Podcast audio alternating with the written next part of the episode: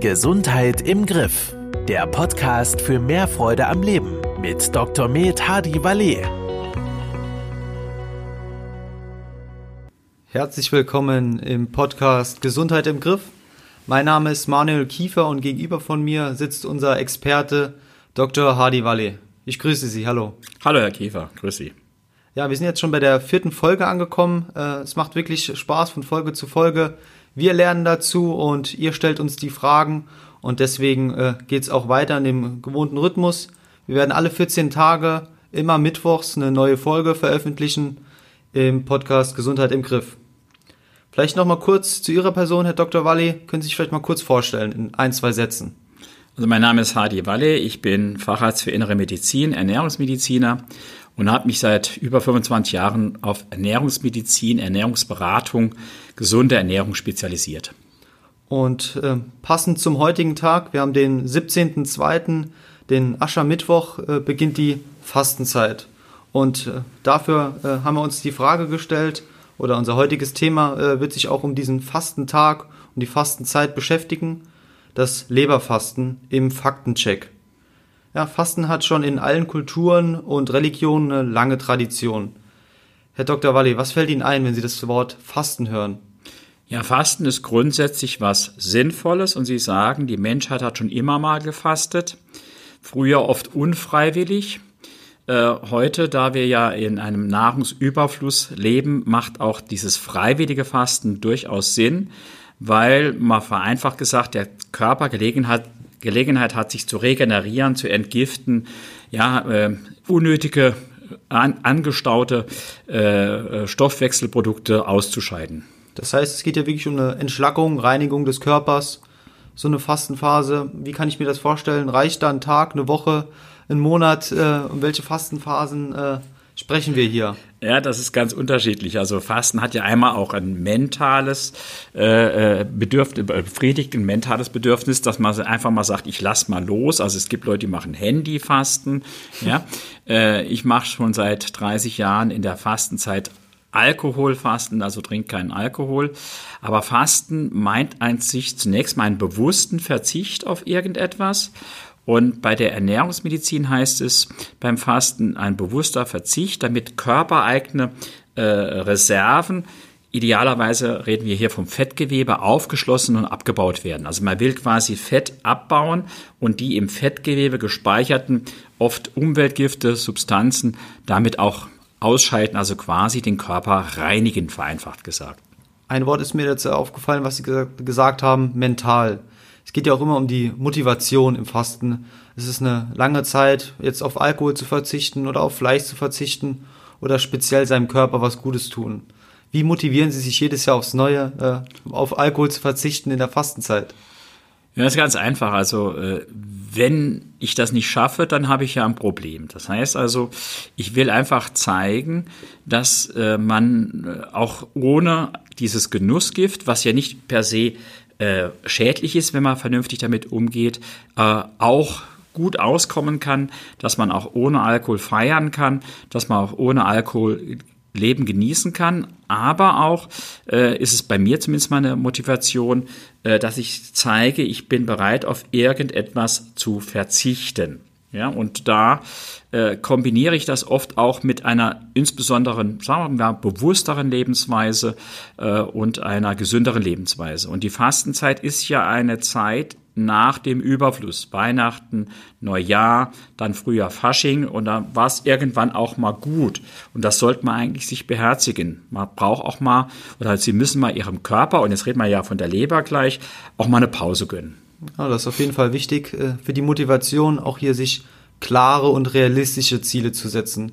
Das heißt, äh, man muss hier nicht utopische Ziele innerhalb von kürzester Zeit umsetzen, äh, für die Zuhörer da draußen realistische Ziele, oder auch, wenn das möglich ist, in der Gruppe oder gemeinsam in der Familie sich, sich das Fasten also umzusetzen, das hilft auf jeden Fall für das Thema Motivation.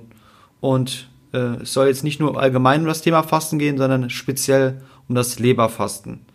Die Leber ist ja die Zentrale äh, für unser menschliches oder für menschlichen Körper, für den Stoffwechsel. Ähm, vielleicht mal zum Hintergrund die Leber, was macht die eigentlich bei uns im Körper? Ja, Sie haben schon gesagt, sie steuert den Stoffwechsel. Sie ist so quasi unsere Chemiefabrik, wenn Sie wollen. Und viele denken, die Leber wäre nur zum Entgiften da. Ja, also zum Abbau von Stoffwechselprodukten, Stoffwechselendprodukten. Das tut sie auch, zum Beispiel den Alkoholabbau.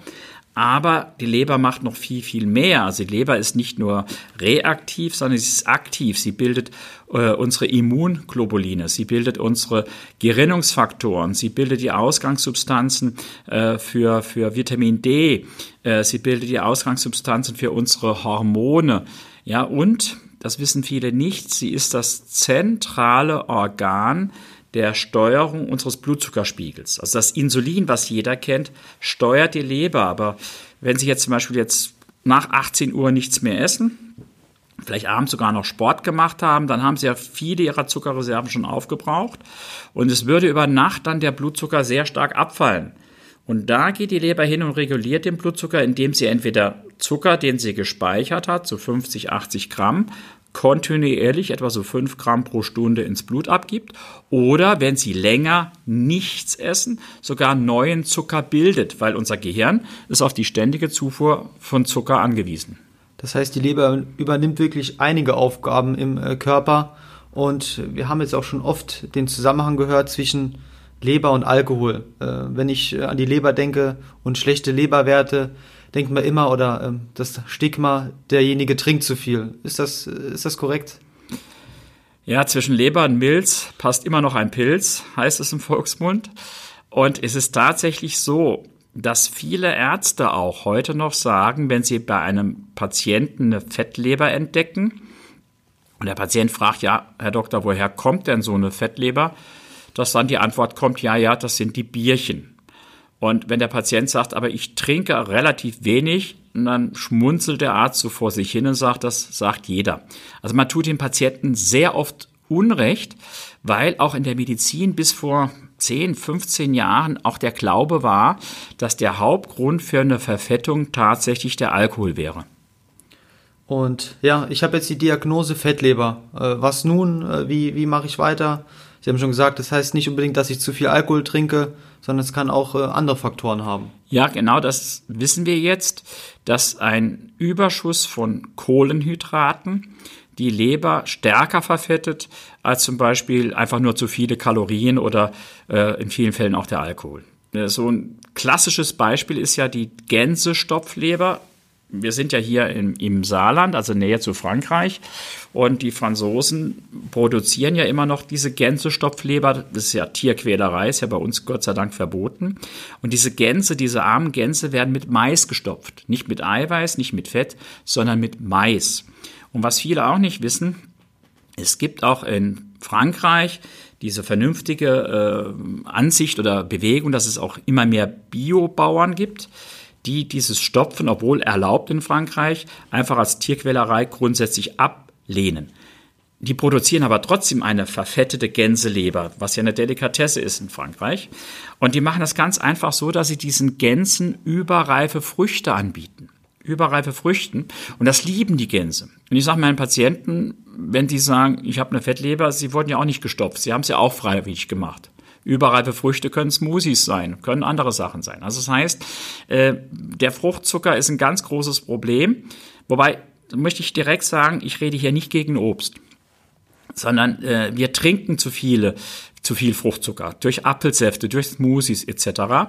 Und was viele nicht wissen, der ganz normale Haushaltszucker, diese weißen Zuckerwürfel, die sie in Kaffee machen oder wo sie sonst den Zucker dran machen, bestehen zur Hälfte aus Glucose, also aus Traubenzucker und zur anderen Hälfte aus Fructose, also Fruchtzucker. Das heißt, wir haben einen enormen Zuckerkonsum und automatisch damit Fruchtzuckerkonsum. Das Obst, was Sie nach der Hauptmahlzeit essen, das ist kein Problem.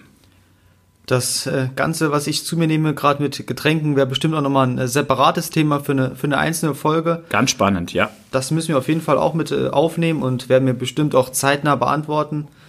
Aber jetzt auch nochmal zurück zur Fettleber. Ist das ein Einzelfall? bin ich jetzt einer von wenigen, wenn ich die Diagnose habe? Oder gibt es da viele? Jetzt gerade mal auf Europa, auf Deutschland? Ja, die, die Fettlebern, wir nennen sie ja zu zum Unterschied zur, zur alkoholischen Fettleber, die nicht alkoholische Fettleber, also damit wird zum Ausge Ausdruck gebracht, dass eben der Alkohol nicht die Hauptursache ist, äh, ist deutlich häufiger als bisher angenommen. Das liegt einfach daran, dass die klassischen Untersuchungsmethode nicht sensitiv genug sind, also nicht empfindlich genug sind. Das heißt zum Beispiel kennen Sie alle den Ultraschall, den Ihr Hausarzt macht. Also er guckt sich quasi mit dem Ultraschall Ihre Leber an und wenn die Leber verfettet ist, dann reflektiert die den Schall stärker, sie wird heller, weißer und daran kann man eine Fettleber erkennen. Das Problem ist aber, diese ich sag mal, optische Erkennung semi-quantitativ, also nur halb objektiv. Ja, diese Erkennung klappt so bei einer Verfettung der Leber, sagen wir mal, von 10, 15, 20 Prozent. Eine äh, Störung des Stoffwechsels beginnt aber schon bei einer Verfettung der Leber knapp über 5, also 5,5 Prozent. Das heißt, gerade die Frühstadien, die sehr, sehr gut reversibel sind, gehen uns mit den klassischen Untersuchungsmethoden durch die Lappen. Auch die Blutwerte zeigen eine Fettleber zu spät an.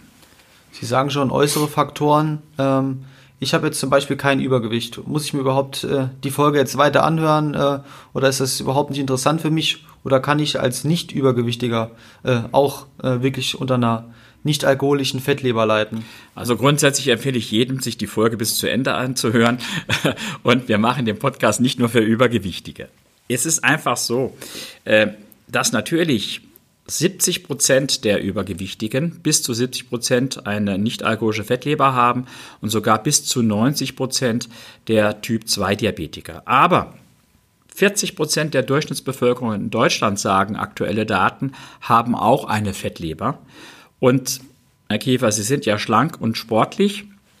Zumindest mal 15 Prozent der äußerlich Schlanken können auch eine Fettleber haben. Wir nennen die wirklich TOFI, T steht für thin, O für outside, also außen dünn und fett, inside, also innerlich fett. Wobei, wenn sie schlank sind und Sport machen, ist die Wahrscheinlichkeit für eine Fettleber geringer, als wenn sie äußerlich schlank sind, sich schlecht ernähren und keinen Sport machen.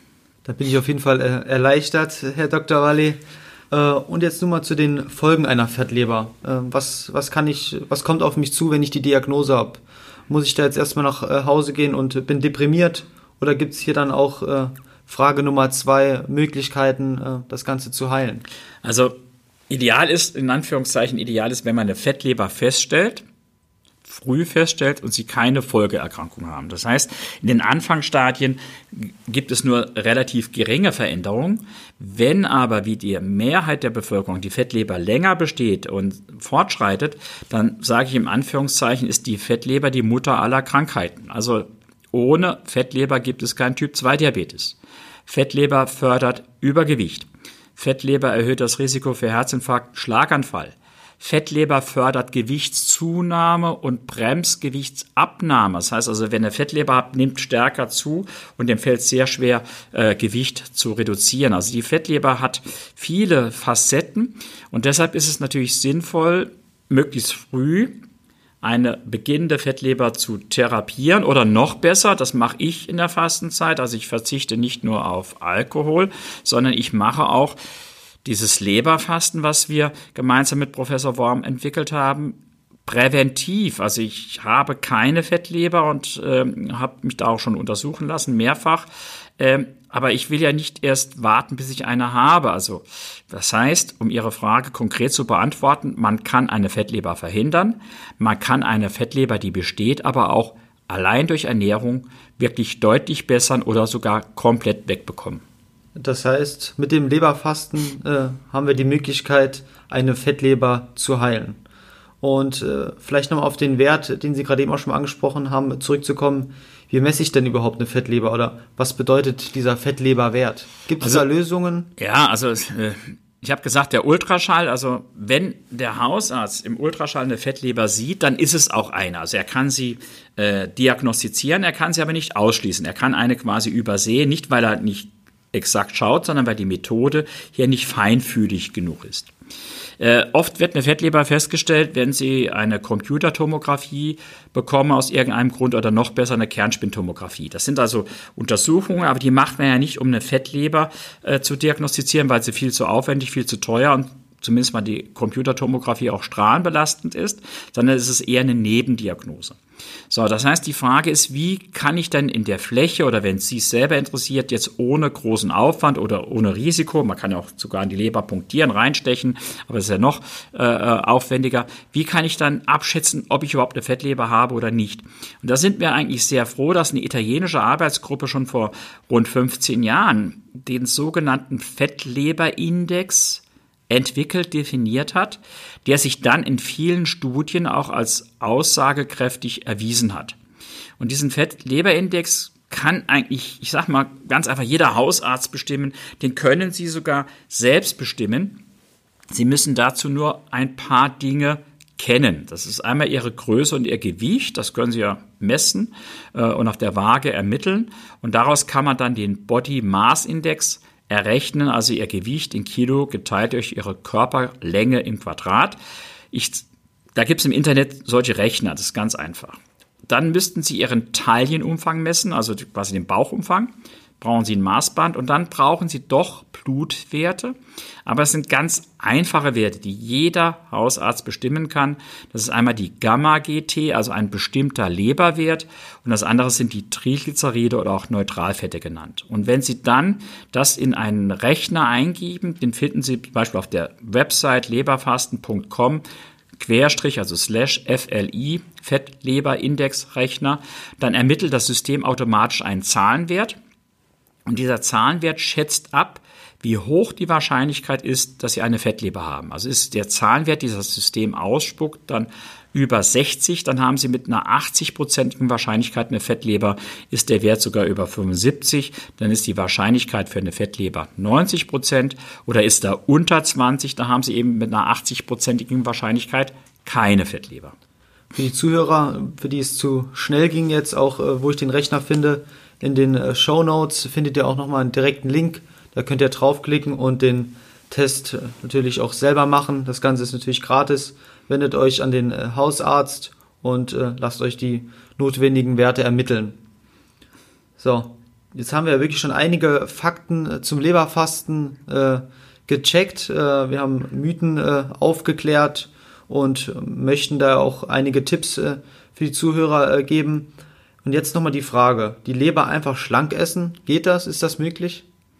Ja, eigentlich schon, durch das Leberfasten. Also äh, vielleicht dazu auch noch zwei Dinge. Fasten heißt grundsätzlich mal nicht nichts essen. Es gibt dieses Intervallfasten, wo die Leute meinen, einfach durch Weglassen des Frühstücks wäre die Welt in Ordnung und dann futtern sie mittags und abends mehr. Also Fasten heißt eigentlich bestimmte Nährstoffe weglassen. Ich habe vorhin gesagt, die lassen den Alkohol weg oder bestimmte Dinge weglassen. Ich mm, nutze mal mein Handy vier Wochen nicht. Das wird aber, glaube ich, den meisten schwerer fallen, als den Alkohol wegzulassen. Äh, Fasten heißt also auf bestimmte Nährstoffe zu verzichten, um dann gewisse Stoffwechselprozesse in Gang zu bringen. Also wenn ich Kohlenhydrate weglasse, was wir zum Beispiel beim Leberfasten machen, dann zwingen wir den Körper, dass er Fett zur Energiegewinnung nutzt, ja, und dadurch können wir Fettdepots aufschließen. Fasten heißt auch oft, meistens auch sehr wenig Kalorien essen. Ja, das heißt also, beim Leberfasten gucken wir, dass sie unter 1000 Kilokalorien sind. Das ist also Fasten. Deshalb gibt es verschiedene Fastenformen. Aber es gibt auch, ich sag mal, hart gesagt Blödsinnsfasten. Ja? Also wenn Sie jetzt meinen, Sie müssten mit Fruchtsäften fasten, das gibt es tatsächlich als Empfehlung, dann produzieren sich eine wunderbare Fettleber, Sie bauen Muskeln ab und Sie bereiten den Weg, dass Sie hinterher umso mehr zunehmen. Also Fasten sollte schon intelligent durchgeführt werden und die Menschen, die irgendwelche Medikamente einnehmen etc., sollten vorher einen Arzt konsultieren, bevor sie irgendeine Fastenform durchführen. Jetzt zum Schluss noch für unsere Zuhörer die entscheidende Frage oder die entscheidendste Frage. Wie kann ich mir das vorstellen mit dem Leberfasten? Ja, das ist, ich mach mal andersrum. Ähm, ich kenne oder habe früher sogar selbst durchgeführt dieses Meierfasten nach Franz Xaver Meyer kennen ganz vieles, dieses typische Heilfasten. Und es ist eine der intelligenten Fastenformen. Also es wird ja auch die Milchsemmel-Diät genannt. Milch äh, wegen Eiweiß, wegen gesunden Fett, wegen Nährstoffen. Und Semmeln sind getrocknete Semmeln. Ich sage jetzt mal einfach, das sind Ballaststoffe, resistente Stärke. Und Das Leberfasten ist eigentlich die modernere Form des Fastens, weil beim Leberfasten werden spezielle Fastenshakes eingesetzt, die quasi alle Nährstoffe haben, die Ihr Körper braucht, aber gleichzeitig diese Entfettung der Leber fördern und dazu kann man nachher auch Gemüse etc. essen. Das heißt, äh, das Leberfast ist eine Fastenform, die Sie sehr, sehr gut im Alltag durchführen können, die Sie wie soll ich sagen, beim Fasten insofern auch unterstützt, motiviert, dass sie A, keinen Hunger haben, B, neben der, der Entschlackung, neben der Entgiftung aber auch noch Gewicht verlieren und C, sie so einen Energieschub spüren. Also deshalb ein ganz spannendes Thema und ich kann jedem nur empfehlen, gibt ja Websites etc., sich über dieses Fasten zu informieren und es eventuell gerade jetzt, zu Beginn der Fastenzeit, mal auszuprobieren. So sieht's aus. Äh ich hoffe, wir haben das Thema Fasten äh, und Leberfasten äh, schmackhaft gemacht. Ähm, wenn ihr Fragen habt, gerne einfach äh, uns kontaktieren. E-Mail äh, an podcast.bodymeat.com oder folgt unseren äh, Social Media Kanälen äh, auf Facebook äh, das Leberfasten nach Dr. Worm oder auch auf Instagram sind wir vertreten mit dem Account bodymeat-official. Wenn ihr Fragen habt zur Folge oder auch wenn euch äh, interessante Themen äh, einfallen sollten, gerne einfach schreiben. Wir freuen uns, auch über jegliches Feedback freuen wir uns. Deswegen folgt uns über Rezessionen, Kommentare, würden wir uns sehr freuen. Und das letzte Wort, Herr Dr. Walle, haben Sie. Oh, danke. Also, Herr Kiefer hat schon gesagt, informieren Sie sich über das Fasten. Es gibt hier genügend Websites, wo man sich informieren kann. Aber achten Sie darauf, dass Sie, äh, wie gesagt, ein sinnvolles Fasten machen. Bei Ärzten, Ernährungsfachkräften, auch Apotheker, also Gesundheitsheilberufe, sind Sie meistens auf der sicheren Seite. Und ansonsten bedanke ich mich fürs Zuhören und über Likes, aber auch Anregungen freuen wir uns immer, weil dann können wir das bei den nächsten Folgen aufgreifen. Das war Gesundheit im Griff, der Podcast für mehr Freude am Leben. Dir hat dieser Podcast gefallen? Dann abonniere ihn jetzt, um keine neue Folge zu verpassen.